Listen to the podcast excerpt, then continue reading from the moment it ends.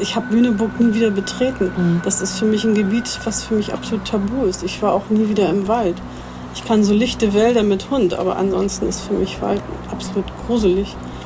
Und das allein schon auf dieses Gebäude zuzufahren, das hat so viele Erinnerungen in mir geweckt.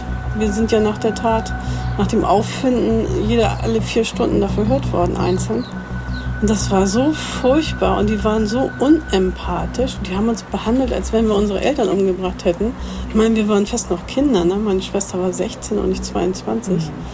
Die haben uns da Schmuck mit Erde dran, wo noch der Leichengeruch dran war von unseren Eltern, auf den Tisch geknallt. Und als meine Eltern tot aufgefunden worden sind, hat man meine Schwester angerufen, ich war nicht da, und hat gesagt, wir haben ihre Eltern gefunden. Ja, wie? Sie haben unsere Eltern gefunden. Ja, wir haben ihre Eltern gefunden. Ja, was ist denn mit denen? Ja, sie sind tot. Da ist man nicht zu uns nach Hause gekommen und hat uns das mal persönlich gesagt. Nein, ein Anruf. Die Geheimnisse des Totenwaldes. Ein Podcast von NDR2 und dem NDR Fernsehen. Aus der Reihe NDR DokuCast. Wir erzählen Gesellschaft. Von Anouk Scholen und Björn Platz. Folge 9. Zerrissene Seelen. Also es war so, dass ich schon immer all die Jahre den Kontakt mit der Polizei hatte fast immer zum gleichen Mitarbeiter. Du ist ja irgendwann in Rente gegangen und dann waren es zwei, drei verschiedene.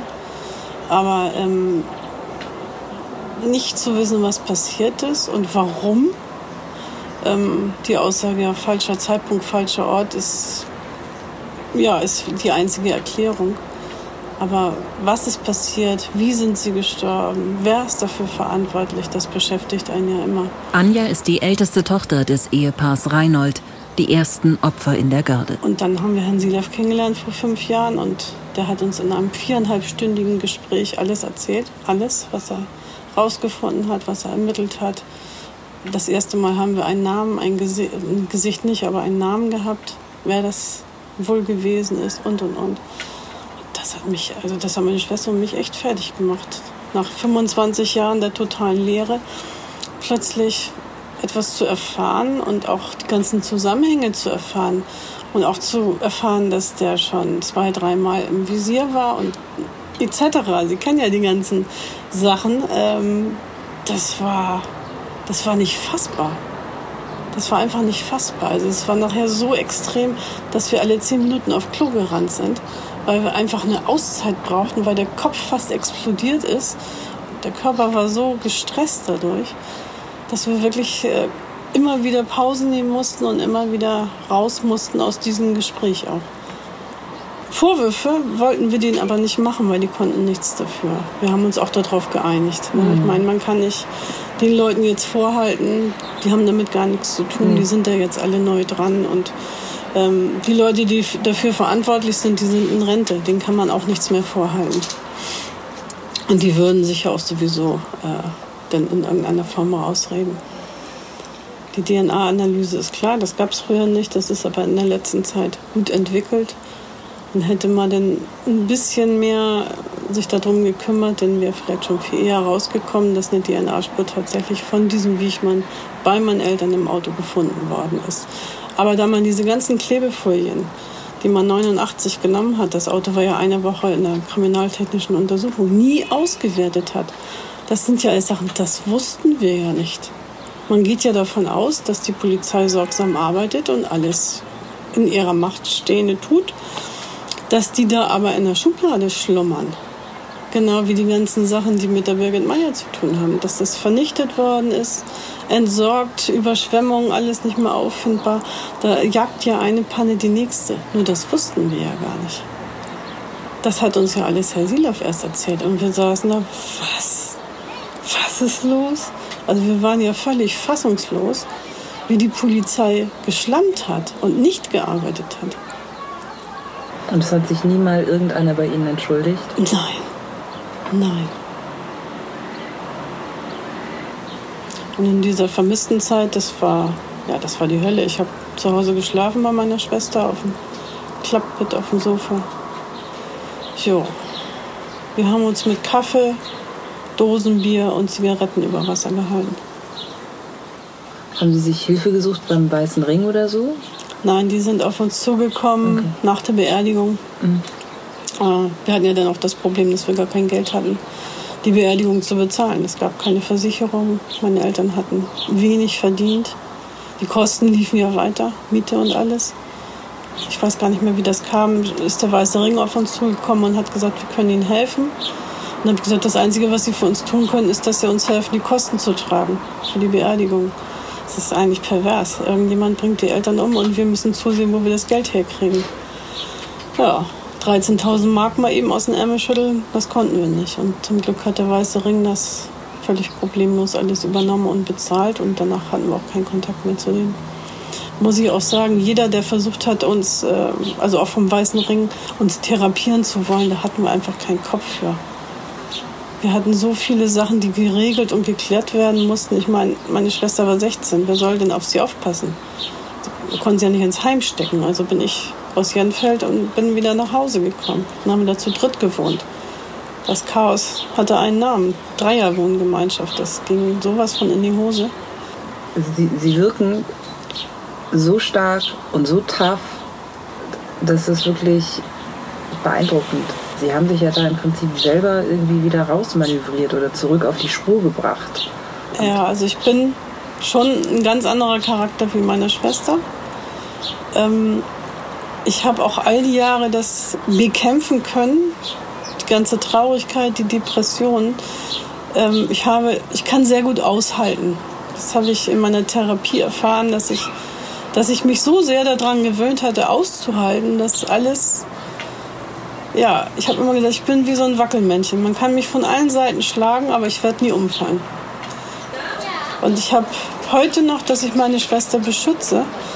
Aber heute habe ich nicht mehr die Kraft auszuhalten. Das schaffe ich nicht mehr. Und ich muss auch ganz ehrlich sagen, dass immer, wenn es gar nicht mehr ging, mindestens eine Flasche Wein fällig war. Das war mein Betäubungsmittel.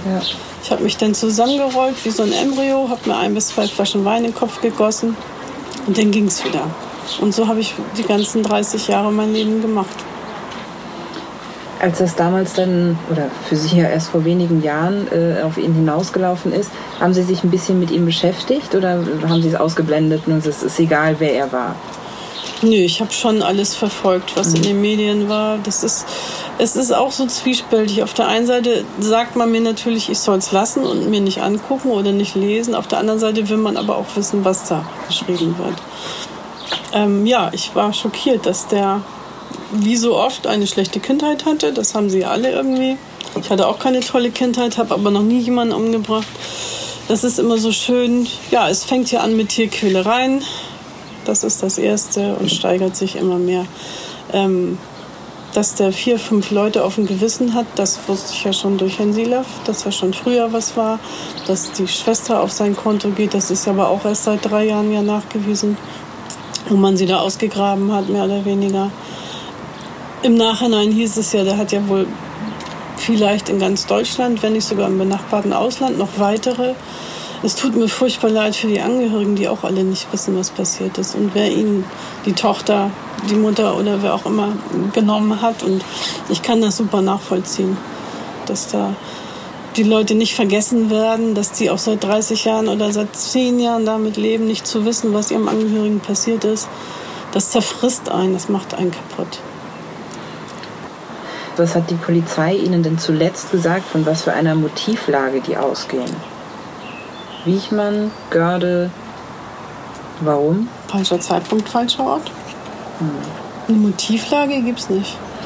Es gibt die Theorie, die überhaupt nicht bewiesen ist, aber es gibt eine Theorie, dass der möglicherweise ähm, als Auftragsmörder angeheuert wurde und es dann eine Verwechslung gegeben hat. Ja, also diese Verwechslungstheorie, die hatten wir auch schon, äh, auch in der Familie diskutiert. Und zwar, als wir das erste Mal, ganz früh, als wir das erste Mal die Fotos von dem Köpping und der Warmbier gesehen haben, da haben wir gesagt, Mensch, dunkelhaariger Mann. Die Frau hat schon Ähnlichkeit mit meiner Mutter, wenn man die Fotos so sieht. Die sind in etwa gleiches Alter, sie sind als Paar unterwegs. Die Beschreibung würde passen, er dunkelhaarig, sie blond, kürzere Haare, Brille oder auch nicht Brille. Also wir haben auch überlegt, ob da nicht vielleicht einer doch jemanden beauftragt hat, die mal um die Ecke zu bringen. Und dummerweise ist er auf meine Eltern gestoßen und mhm. hat dann im Nachhinein festgestellt, oh shit, das waren jetzt die Falschen, die ich da erledigt habe, da muss ich ja nochmal los. Also das hatten wir relativ schnell auch diskutiert. Nur es wurde von der Polizei, wenn wir das so gesagt haben, und mir wurde das von den Beamten immer gesagt, nein, das ist Quatsch und die haben alle ein Alibi. Und wer sollte denn da in den Wald fahren und äh, da Leute umbringen? Und nein, nein. Es gibt überhaupt keine Belege dafür und man kann auch überhaupt niemanden äh, dafür beschuldigen, aber es ist tatsächlich, finde ich, sehr auffällig, dass sowohl ihre Eltern als auch das Paar Warmbier-Köpping in Bad Bevensen gestartet ist und in der Görde geendet ist sozusagen. Natürlich fragt man sich, warum ist danach nie wieder so was ähnliches passiert in der Ecke? Lebt der nicht mehr? Die mhm. Gedanken haben wir uns natürlich auch gemacht. Ich war sogar mal, obwohl ich da eigentlich nichts von halte, das ist auch schon viele Jahre her, bei einer Wahrsagerin. Und die hat Karten gelegt und hat mir gesagt, bei dir ist was ganz Schlimmes passiert. Ich sehe hier den Tod. Es muss in deiner Familie sein. Und ich sehe die Täter, das waren zwei. Wer ist in Ihrer Theorie der Zweite?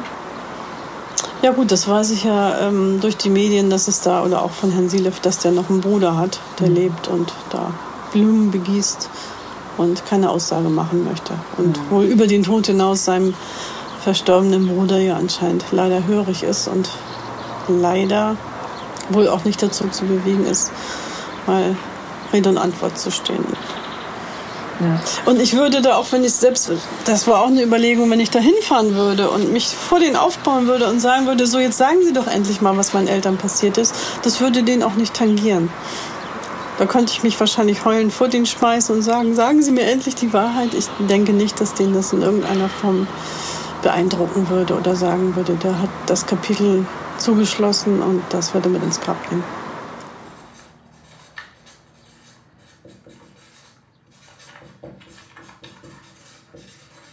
Björn? Ja. Wie kontaktieren wir den Bruder von Wichmann? Ähm, tja, also ich habe ihm ja schon mal ein Schreiben in die Hand gedrückt. Ich bin an seine Arbeitsstelle gegangen. Ja.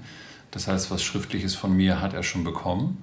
Ähm, er war auch nicht unhöflich oder so. Er hat sich angehört, was ich zu sagen hatte. Ähm, aber hat sich nie wieder gemeldet. So schätze ich ihn auch ein. Also was man natürlich machen kann, ist, wir können ihm einen Brief schreiben, dass wir uns gerne die unterschiedlichen Seiten und so weiter dieses Ganzen anhören wollen und dass sein Bruder ja immer sehr negativ dargestellt wird was ja aber auch daran liegt, zumindest würde ich ihm das so schreiben, dass es ja. eben keinen gibt, der auch mal was anderes was sagt. Was Entlastendes, ja. Genau. Das machen wir zusammen, oder? Ich würde mich ganz wohl fühlen, wenn du dabei wärst. Nein, ich glaube, das ist, das ist klug, das zusammen zu machen. Also, ähm, ach ja, es gab ja diese Situation, also zwei Hamburger Polizeibeamte die in ihrer Freizeit bei Wolfgang Silaff in seinem Kernteam mitmachen, ähm, fahren zu dem Bruder von Wichmann und ähm, treffen ihn am Gartenzaun. So und sprechen ihn an. Und dann ist das, was dieser Polizeibeamte dann zu mir sagt, man kann ihn stellen. Mhm. Also ähm, er geht da nicht weg, sondern er ist dann ein bisschen wie festgetackert. Das ist zumindest so das Psychogramm des erfahrenen Kriminalbeamten, der mir sagt, dass so hat das damals funktioniert. Mhm. Ähm, und die Situation hat sich dann aufgelöst. Man hat dann eigentlich schon vereinbart mit ihm, dass äh, er, es ein Treffen geben könnte, dass er doch noch mal ein bisschen erzählen könnte oder so.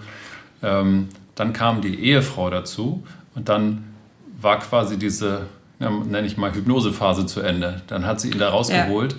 und dann war Schluss. Ja. Vielleicht ist es auch tatsächlich gut, wenn man das zu zweit macht. Er kennt dich, er hat dich gesehen, er hattet Kontakt. Wenn dann noch eine neue Person ist, äh, die vielleicht nochmal einen anderen Input geben kann. Ob es am ja. Ende sich positiv oder negativ auswirkt, das weiß man natürlich nicht, aber ein neuer Impuls ist ja vielleicht gar nicht so schlecht. Vielleicht machen wir es auch so, dass ähm, du den Brief unterschreibst. Ähm, ja. Ja, weil ich bin quasi, ich hatte schon einen Schuss frei. Genau, ja. du bist schon ein bisschen angebrannt sozusagen. Ja, genau. Okay. Und das, ähm, das wäre vielleicht ganz gut, wenn du dann eben nochmal einen Versuch unternimmst, noch einen Anlauf machst und dann mal gucken, was er dann sagt. Ja. Und dann würden wir aber zusammen hingehen. Wird der Bruder mit uns sprechen? Wir hoffen es und schreiben ihn an. Ob er unsere Fragen von Angehörigen überhaupt beantworten könnte, wissen wir nicht. Aber die Hinterbliebenen haben nicht nur Fragen an ihn, sie haben auch Fragen an die Polizei. Ein Thema, das in der Recherche immer wieder auftaucht, der Umgang der Ermittler mit den Angehörigen der Opfer. Die haben, glaube ich, sehr darunter gelitten. Und zwar hauptsächlich unter der Ungewissheit, weil sie das Gefühl haben, sie werden ausgesaugt. Es wird immer nur gefragt, aber sie wissen nie, warum was gefragt wird. Es gibt auch nie einen Ermittlungsstand. Ja. Ne? Also so ist es nicht nur so, dass sie das Gefühl hatten, ähm, da passiert nichts oder so, sondern es ist auch so, dass sie das Gefühl haben, es spricht mit ihnen niemand. Genau das ist mir in den letzten Wochen auch immer und immer und immer und immer wieder begegnet, dass jeder, mit dem ich gesprochen habe von Hinterbliebenen, auch sagt, das war wirklich abenteuerlich, wie man damals mit uns umgegangen ist. Und es war auch abenteuerlich, dass wir so viele Jahrzehnte einfach nicht gewusst haben, was ist, weil, und das darf man ja auch wirklich laut sagen, es wirklich viele Pannen bei den Ermittlungen gab. Ja, und ich habe aus dem Grund den Polizeipräsidenten angeschrieben. Welchen? Den aktuellen Polizeipräsidenten aus Lüneburg, Mhm. Herr Ring. Herrn Ring, genau. Ja. Und habe ihn. Soll ich sie eben vorlesen? ja, bitte. Sehr geehrter Herr Ring, im Zuge unserer aktuellen Recherche zu den Gördemorden und dem Fall Birgit Meyer habe ich in den letzten Wochen viel mit Hinterbliebenen gesprochen. Eine Frage taucht dabei familienübergreifend immer wieder auf. Warum hat sich eigentlich bis heute keiner entschuldigt? Für die vielen Irrungen und Wirrungen in, der Ermittlungen, in den Ermittlungen der letzten Jahrzehnte, die am Ende auch dazu geführt haben, dass die Familien sehr lange im Unklaren über das Schicksal ihrer Angehörigen waren, obwohl es in der Nachbetrachtung wohl Chancen gegeben hätte, den Fall eher zu klären. Mir ist vollkommen klar, dass es nicht um Schuldzuweisungen geht und dass die Ermittler von heute nicht mehr die von damals sind. Aber diese Frage, warum hat sich eigentlich nie einer für diese ganzen Pannen entschuldigt, ist von so vielen Seiten an mich herangetragen worden und daher möchte ich diese Frage genauso jetzt an Sie weitergeben, denn ich kann sie nicht beantworten. Haben Sie 15 Minuten Zeit für mich? Und Ich habe noch keine Antwort. wann, hast, wann hast du das geschrieben? Vergangene Woche. Es ist wirklich egal, mit wem man spricht, mit wem du sprichst, mit wem ich spreche. Es kommen von allen Seiten. Das ist ja nicht eine Familie, die das berichtet. Das ist ja jeder berichtet Ja, das. Mir ist natürlich auch klar, es ist natürlich auch schwierig. Man kann nicht sagen, der und der war's. Und äh, natürlich war auch die, die Technik, wie die Polizei damals gearbeitet hat, anders als heute. Es, also es ist alles am Ende irgendwie logisch erklärbar, aber es ist schon wirklich sehr auffallend, dass jede Familie über wirklich sehr ruppige und zum Teil abenteuerliche äh, Kontakte berichtet. Ich bin gespannt, äh, was da kommt. Harald Meyer. Die Polizei ging lange Zeit davon aus, dass er etwas mit dem Verschwinden seiner Frau Birgit zu tun hat. Er selber hat immer wieder Suchaktionen gestartet, um sie zu finden. Mehr als 20 Jahre nach Birgits Verschwinden versucht er über den Bruder von Wiechmann an Informationen zu kommen. Wir haben 17 die endgültige Kenntnis gehabt oder bekommen, dass meine Frau von ihm ermordet worden ist. Und ich denke, das war 16, 2016 hatte ich äh, meinen Rechtsanwalt beauftragt, auf den Bruder von Herrn Wichmann, der ja inzwischen äh, sich das Leben genommen hatte, zuzugehen und ihm anzubieten, dass der Bruder uns doch möglicherweise einen Hinweis gibt, wo wir ähm, Überbleibsel meiner Frau finden können. Und er soll das auch gar nicht in irgendeiner Form so machen, dass irgendwelche Dinge ihn anschuldigen könnten, sondern er muss uns das auch nicht schriftlich geben, sondern er soll einfach nur sagen, äh, schaut doch mal da oder da oder noch woanders nach.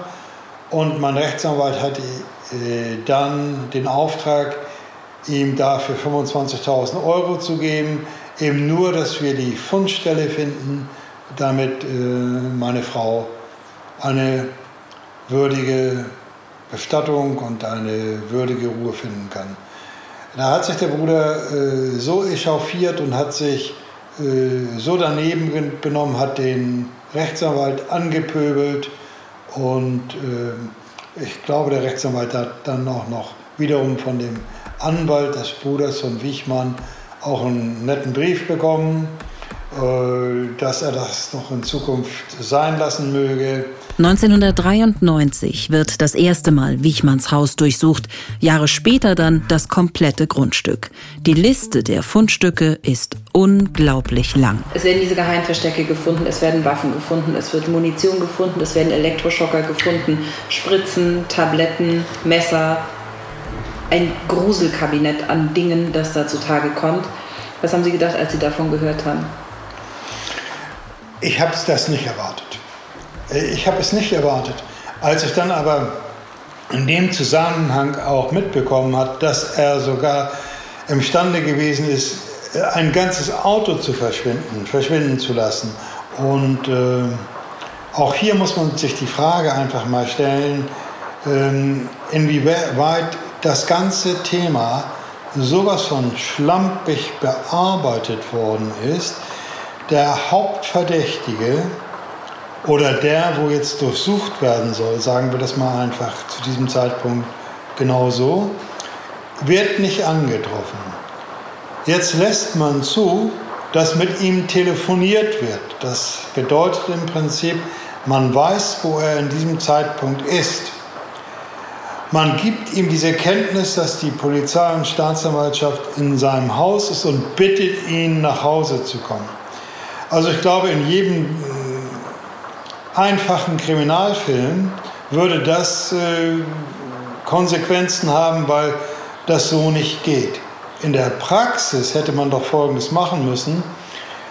Der ähm, Eigentümer des Hauses ist nicht da, man weiß, wo er ist, man ist mit einer Corona von so und so vielen Beamten da und will eine Durchsuchung machen. Warum fährt man dann nicht vier Kilometer zu ihm in sein Büro, nimmt ihn in Empfang und dann hätten wir eben viele, viele dieser Dinge, die im Nachgang geschehen sind, auch gar nicht mehr so erleben müssen.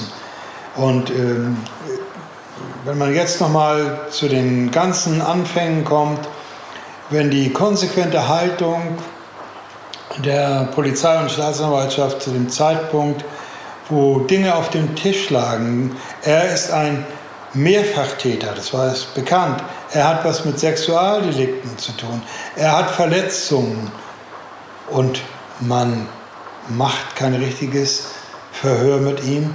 Man geht vier Jahre später, zu dem Zeitpunkt ist es ja vielleicht dreieinhalb Jahre später, geht man erst in sein Haus hinein, um dann letztendlich sich zu vergewissern, was ist mit ihm. Jetzt lässt man ihn auch noch davonlaufen.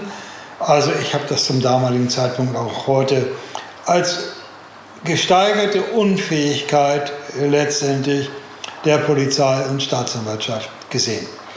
Wenn ich denn schon der Täter letztendlich ähm, aus der Sicht äh, von Polizei und Staatsanwaltschaft äh, gewesen sein könnte, äh, dann gab es jetzt Ereignisse, die mich dann doch ein bisschen äh, aus der Fasson gebracht haben. So hat man ohne Durchsuchungsbeschluss beispielsweise ein Motorboot von mir, äh, das an der Ostsee äh, gelegen hat, einfach betreten, es gab, wie gesagt, keinen Durchsuchungsbeschluss.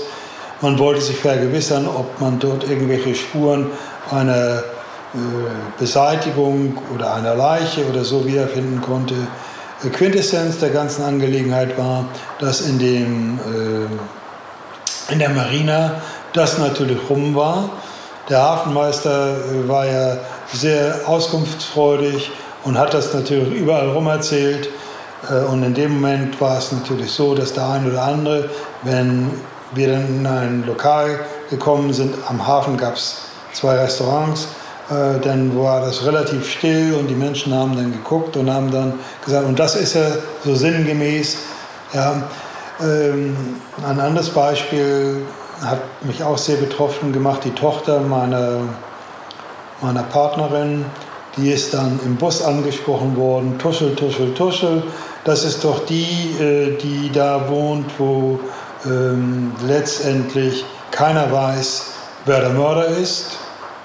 Oder es gab ja noch gar keine Leiche, aber es wurde schon von einem Mörder gesprochen. Oder Hat sich mal irgendjemand bei Ihnen entschuldigt? also ich habe bis zum heutigen Zeitpunkt keine Entschuldigung, weder mündlich noch schriftlich, erhalten. Ich habe äh, natürlich immer das Bedürfnis gehabt, äh, dass jemand mal auf mich zukommt und sagt, Herr Mayer, es hat sich jetzt alles aufgeklärt und äh, es tut uns leid.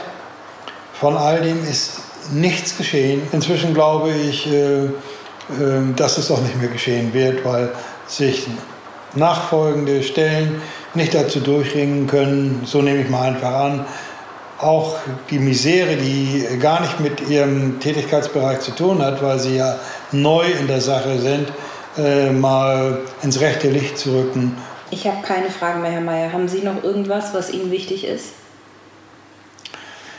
Ja, ich wünsche mir natürlich, dass alles, auch wirklich alles geklärt wird, dass äh, die ermittelnden Behörden nicht aufhören, weiter zu ermitteln. Im Sinne dessen, dass man nicht nach irgendjemandem sucht, um irgendjemanden präsentieren zu können, sondern in dem Sinne, dass man die ganze Wahrheit rausbekommt und in dem Sinne, in dem man auch aufklärt, welche Verhältnismäßigkeit haben weitere an diesem Kriminalfall, muss man sagen, beteiligte Personen. Das wünsche ich mir, das möchte ich gerne erleben und ich appelliere, äh, das ist jetzt mein Schlusssatz dazu, an die Behörden, das niemals aufzugeben, das niemals fallen zu lassen und grundsätzlich äh, weiter zu ermitteln, um das Mysteriöse, das hier noch äh, existent ist, ans Tageslicht zu schaffen.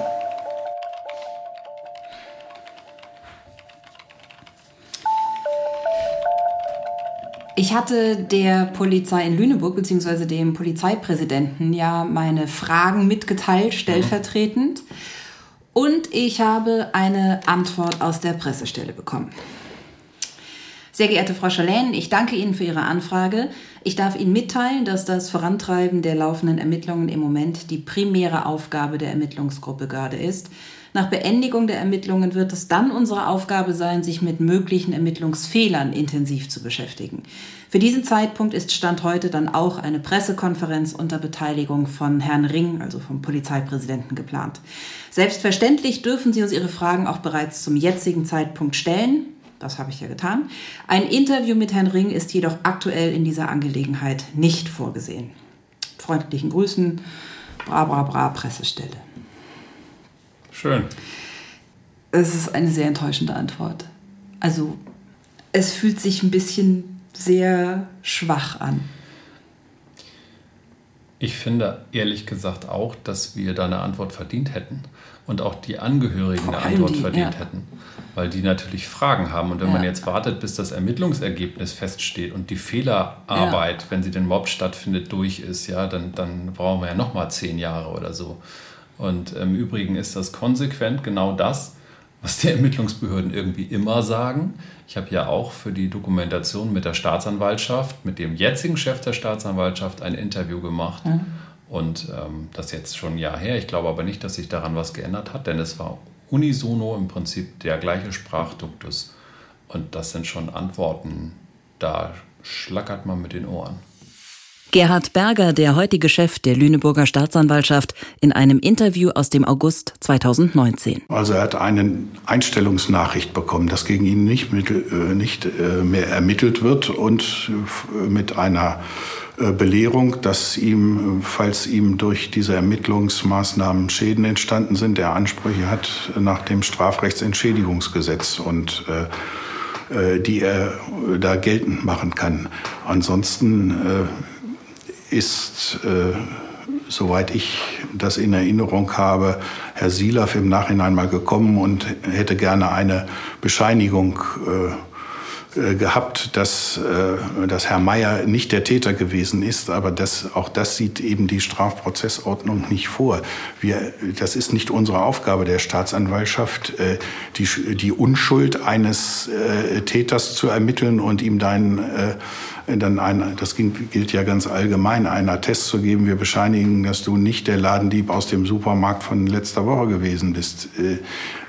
Das ist so nicht vorgesehen. Jeder kann von uns sehr schnell in den Verdacht geraten, Straftäter zu sein. Und im Interesse einer funktionierenden äh, Rechtspflege muss man das Erdulden über sich ergehen lassen. Und äh, äh wenn man es dann nicht gewesen äh, ist, äh, wird das Verfahren ein, eingestellt hinterher oder wenn man oder man schlimmstenfalls wird es bis zum Gericht getrieben und es gibt einen Freispruch und ist aber darauf beschränkt eben auf die vorgesetzten, gesetzlich vorgegebenen Entschädigungsansprüche.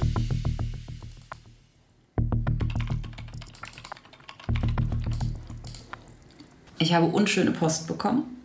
Ja, okay. Wir hatten ja drüber gesprochen und ich habe das dann auch gemacht. Ich habe den Bruder von Wiechmann angeschrieben mhm. und es dauerte ungefähr drei Tage. Also das ging wirklich das schneller als alle schnell. Anderen. Ja. ja. Sehr geehrte Frau Schollen, ich bin der Verteidiger von Haha, dem Bruder. Mein Mandant leitete mir Ihr Schreiben von Anfang August weiter. Hierzu teile ich Ihnen mit, dass mein Mandant an einem Gespräch mit Ihnen wie auch allen anderen Journalisten etc. kein Interesse hat. Ich habe das ja, erstmal so stehen lassen, habe jetzt aber doch noch mal einmal bei uns im Justiziariat das klären lassen. Und leider ist es so, dass mit diesem Schreiben weder ich, ich sowieso nicht, aber leider du auch nicht, ja, klar. den Bruder nochmal kontaktieren dürfen. Das finde ich wirklich ausgesprochen schade, weil ich in den letzten Wochen immer mehr das Bedürfnis hatte, mit dem zu reden, immer mehr den Wunsch hatte, mit dem zu reden. Und es tut mir wirklich, oh, es tut mir so leid, dass ich da auch nicht, ähm, naja, dass wir die Fragen, die all die Hinterbliebenen haben, auch nicht stellvertretend weitergeben können, weil wir halt leider mit diesem Schreiben des Anwalts äh, eine Kontaktsperre bekommen haben. Ja. So, that's it.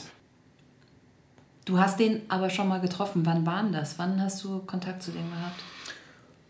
Es muss zwei Jahre her sein, das heißt im Zuge der Recherche noch. Ich habe den relativ am Ende der ganzen Geschichte versucht eben zu kontaktieren. Ähm, ich wusste ja aus den, aus den Akten, dass das immer heikel ist und bin dann an seine Arbeitsstelle gegangen und habe ihn in einer ruhigen Ecke, in einem ruhigen Moment ähm, abgepasst. Und wir haben dann ein Gespräch von vielleicht zehn Minuten gehabt, mhm. höchstens. Ähm, am Anfang war er sehr abwehrend ich hatte ihm irgendwie einen Briefumschlag mitgebracht mit einem Foto von seinem Bruder, um überhaupt mal Kontakt zu ihm zu kriegen. Mhm. Und das hat dann soweit immerhin funktioniert, dass ich kurz mit ihm reden konnte. Allerdings hat er wenig gesagt. Also das meiste der Zeit habe ich geredet, um das Gespräch irgendwie am Leben zu erhalten. Und es ging mir dann einfach darum, dass ich so ein bisschen auch seine Sicht der Dinge mal hören wollte und so weiter. Ich erschien mir nicht besonders bereit dazu. Und äh, im Gegenteil, er fühlte sich halt, das merkte man deutlich, verfolgt. Mhm. Also durch die Ermittlungsbehörden natürlich, durch die Familie Silaf und Meyer bedrängt. Er will nur seine Ruhe. Das wühlt ihn alles auf. Das würde er auch jetzt wieder merken, mhm. dass er aufgeregt sei und so weiter. Und, ähm, Was ist denn das für ein Typ? Wie sieht der aus? Wie muss man sich den vorstellen? Wie groß ist der? Ist Ach, ja, also eher klein. Ähm, ein bisschen unscheinbar, sagen wir mal so vielleicht 1,70 oder sowas in der Richtung. Ähm, eher ein bisschen schmächtig, ein bisschen blass, nicht, nicht besonders agil, auch in seiner, in seiner Haltung, eher ein bisschen defensiv. Er wird von vielen, die mit ihm zu tun hatten und auch die versucht haben, ihn zu vernehmen, als tump beschrieben. Äh, stumpfe Nuss oder sowas fällt dann manchmal irgendwie, wenn, wenn irgendwelche anderen Leute befragt werden und sagen sollen, wie er so ist. Das Gefühl hatte ich so nicht. Ähm, er hat mir schon irgendwie normal zugehört. Es war auch ein halbwegs normales Gespräch, aber ich würde sagen, ein einfacher Mensch, der irgendwie nur seine Ruhe haben will und der am liebsten mit allem nichts zu tun haben möchte. Das war so mein Eindruck.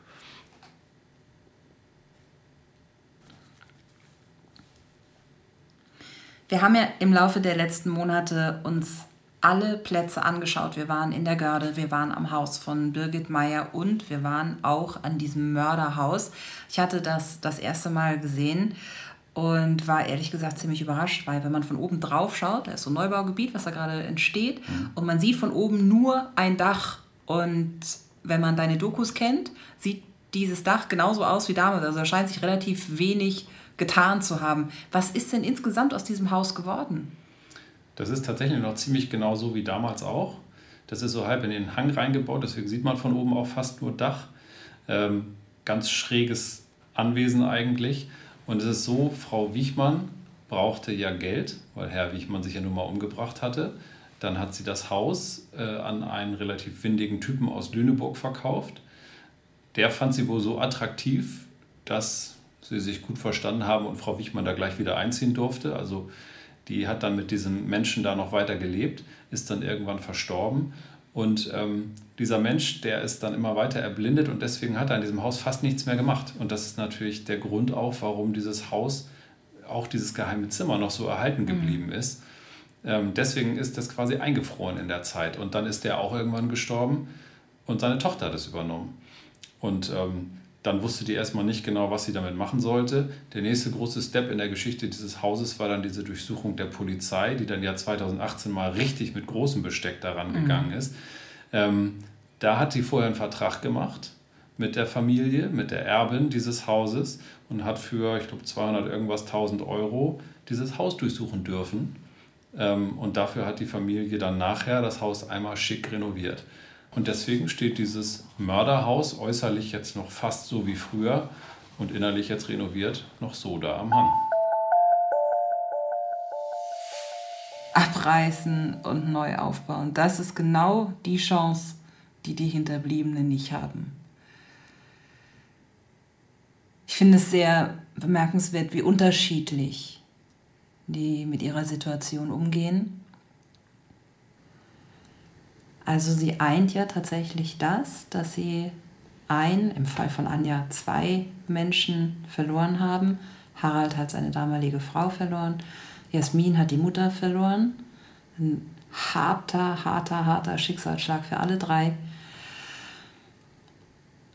Und was sie auch gemeinsam haben, die sind alle fürs Leben gezeichnet selbst Harald, bei dem man sagen würde, naja gut, er hatte sich vorher von Birgit Meyer getrennt, also emotional war das jetzt nicht mehr die große Liebe oder so, ja. aber da kommt dann noch oben drauf, dass er dann als Tatverdächtiger ja. durchs Leben geht, 27 Jahre mit diesem Stempel ist vielleicht ein Mörder ja. auf der Stirn und die Nachbarn gucken und die Leute in der Firma tuscheln und so.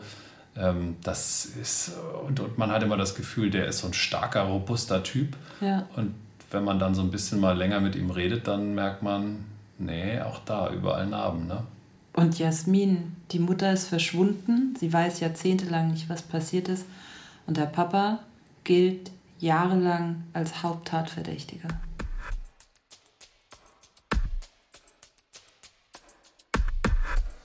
Sie hatten 27 Jahre Ungewissheit, dann die Klarheit, ja. dass der Mann Ihre Mutter umgebracht hat. Ja. Wie sehr hat Sie das eingeschränkt in Ihrer Lebensplanung, in Ihrer Lebensgestaltung?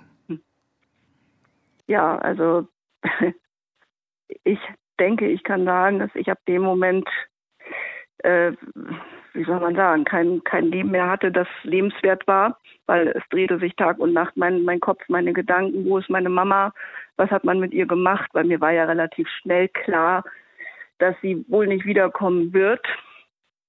Aufgrund dessen, dass man ja auch zwei Wochen nach dem Verschwinden ihren Ausweis fand, wo ich zum allerersten Mal sehr klar gedacht habe, Jetzt ist es für mich der, der, für mich der Beweis, sie lebt nicht mehr, sie kann nicht da sein. Es ist ja auf jeden Fall was passiert, weil auch mit solchen Dingen wie was, was nicht, was zu verlieren, das war sie nicht, das habe ich nicht erlebt. Sie haben gesagt, Sie haben damals gerade eine Ausbildung angefangen. Haben Sie die mhm. zu Ende gemacht eigentlich? Nein, nein, habe ich kurz. Das war ja diese Fremdsprachenschule es die, die Abschlussprüfungen wären ziemlich, also ein paar Tage, also noch im August äh, gewesen. Also ich war gar nicht fähig. Ich habe das nicht gemacht. Da wäre nichts bei rumgekommen. Ja, das kann ich. Ich hätte verstehen. dafür schon lernen müssen, habe ich vielleicht auch angefangen, bevor das passiert ist, weiß ich nicht, aber ich hätte keine einzige Prüfung in irgendeiner Form bewältigen können. Mhm. Gehen wir mal ins Jahr 1993. Die Polizei hat Kurt Werner Wiechmann im Visier. Er ist auf der Flucht, er baut einen Unfall, er wird in Baden-Württemberg mhm. verhaftet, kommt ins Gefängnis und nimmt sich da das Leben. Und damit mhm. werden alle Ermittlungen gegen ihn eingestellt, weil mhm. gegen Tote nicht ermittelt werden darf. Mhm. Was haben Sie gedacht, als Sie das gehört haben? Skandalös. Skandalös. Es war für mich der Untergang ich habe ab der Sekunde angenommen, wir werden das nie wieder rausfinden. Ich habe es auch nicht verstanden, dass ein toter Täter über trauernden Hinterbliebenen steht. Ihnen Recht haben eigentlich auf die Wahrheit, äh, die Ungewissheit, dass sie sich auflöst, dass das mal alles beendet ist. Das, das habe ich nie verstanden. Das war, das war, man, also ich habe das immer so empfunden, auch äh, man, man liegt irgendwie am Boden und man, da wird nochmal nachgetreten. Und zwar so, dass man gefühlt eigentlich nie wieder aufsteht. Gehen wir noch ein Stückchen weiter. Wir sind schon mhm. im September 2017 angekommen, 29.09. okay. Das ist der Tag, an dem Ihr Onkel zusammen mit einem Team sich diesen Schacht in der Garage von Wiechmann nochmal ganz genau angeschaut hat und tatsächlich dann die sterblichen Überreste Ihrer Mutter dort auch geborgen ja. hat. Wie haben Sie davon erfahren? Über meinen Vater. Ja, und ähm, ab der Sekunde, das hat später eine Therapeutin bestätigt, stehe ich unter Schock. Da ist bis heute da geblieben. Den ersten Schock habe ich äh, sozusagen bekommen 2016, als ich den Anruf von meinem Vater bekam mit dieser Handschelle mit Blut bei, die man bei, die man im, die man da zu dem Wichmann zuordnen konnte mit von der Mama. Also ähm, ja, zwei Schocks sozusagen, bis nur einer ist. Und ja. können Sie sagen, ist es irgendwie, kann man sagen, es ist eine Form von Erleichterung ist bestimmt das falsche Wort, aber überwiegt es, Gewissheit zu haben oder ist genau das das Schlimme, weil es jetzt auch keinen Zweifel mehr daran gibt, dass die Mutter getötet wurde? Mm, das ist nicht ganz einfach zu beantworten. Es ist, wie gesagt, also ich, ich, wenn ich den Moment erinnere, seit ich wusste, die Mama war gefunden, ähm, kann ich kann ich beschreiben. Ich sitze in meinem Wohnzimmer, da habe ich auch zu der Zeit auf einem auf meiner ausgezogenen Couch geschlafen und da auf die gegenüberliegende Wand und habe, ich weiß nicht wie lange, gefühlt ewig diese Wand angestarrt und dann passierte erstaunlicherweise, dass an dieser Wand ein Bild von meiner Mama auftauchte, das auf und ab flackerte. Ein Bild, das ich im Jahr 89 an meinem Geburtstag als Geschenk bekommen habe von ihr mit ihr drauf und habe das empfunden wie so einen letzten Abschiedsgruß. Ich glaube an sowas. Ich auch ein bisschen. Es ist nämlich, es passiert nämlich, passiert nämlich noch was Erstaunliches. Ich habe ein bisschen Schwierigkeiten bis heute mit dem Gang zum Friedhof und hat meine, meine aktuelle Therapeutin mir geraten, ich soll mir vorstellen, die Mama würde mich begleiten. Das hat in der Form zwei, dreimal funktioniert, dass ich sie wirklich vor mir gesehen habe, die Mama. Das passierte aber beim vierten, fünften Mal nicht mehr. Und dann habe ich mir am Friedhof stehend überlegt, was mache ich jetzt? Habe meine rechte Hand ausgestreckt und habe gerufen, Mama, bist du da? Völlig, ich weiß nicht warum. Ich, und äh, es passierte nichts. Beim zweiten Mal, Mama, bist du da, wurde die Hand schwer. Und diese, es, ich weiß nicht warum, aber es passiert bis heute, wenn ich das mache, dass man den Eindruck hat, sie nimmt gerade meine Hand und bringt mich dahin. Aber also ob das die enge Verbindung ist, ob ich mediale Fähigkeiten habe, von denen ich bis da nichts wusste, ich habe keine Ahnung. Aber es hat, es klingt so, als hätte es was Tröstliches auch. Absolut, absolut.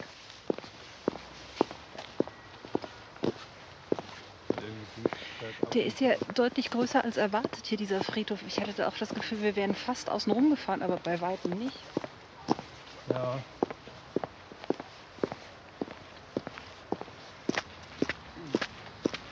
Oh. Da ist es.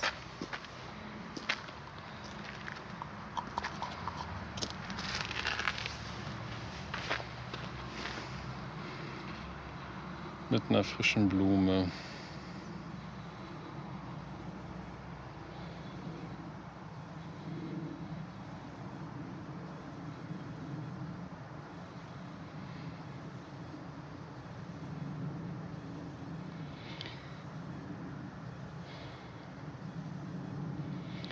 Diese Frau nicht gekannt, aber es tut mir unglaublich leid.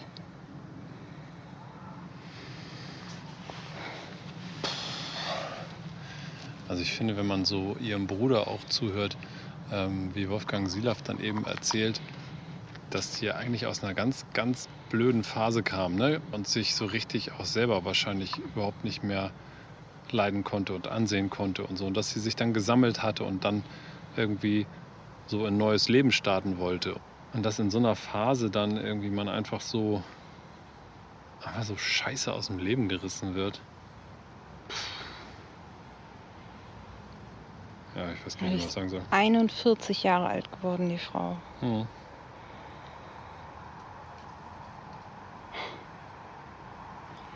Ja, das ist viel zu früh.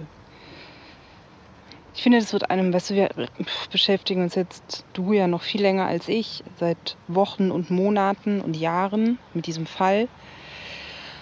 Aber wenn man dann hier so vor dem Grabstein steht, dann ist es nochmal einen ganzen Schlag reeller als vorher.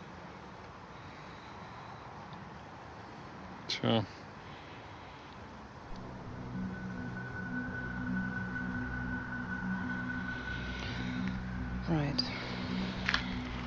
Gehen? Ja.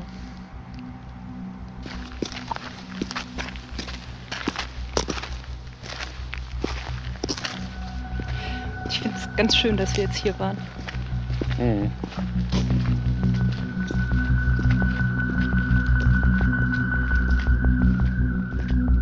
Die Geheimnisse des Totenwaldes. Ein Podcast von NDR2 und dem NDR Fernsehen. Aus der Reihe NDR DokuCast. Wir erzählen Gesellschaft. Von Anouk Scholain und Björn Platz. Dramaturgie Thilo Guschas. Realisation und Technik Michael Woddo.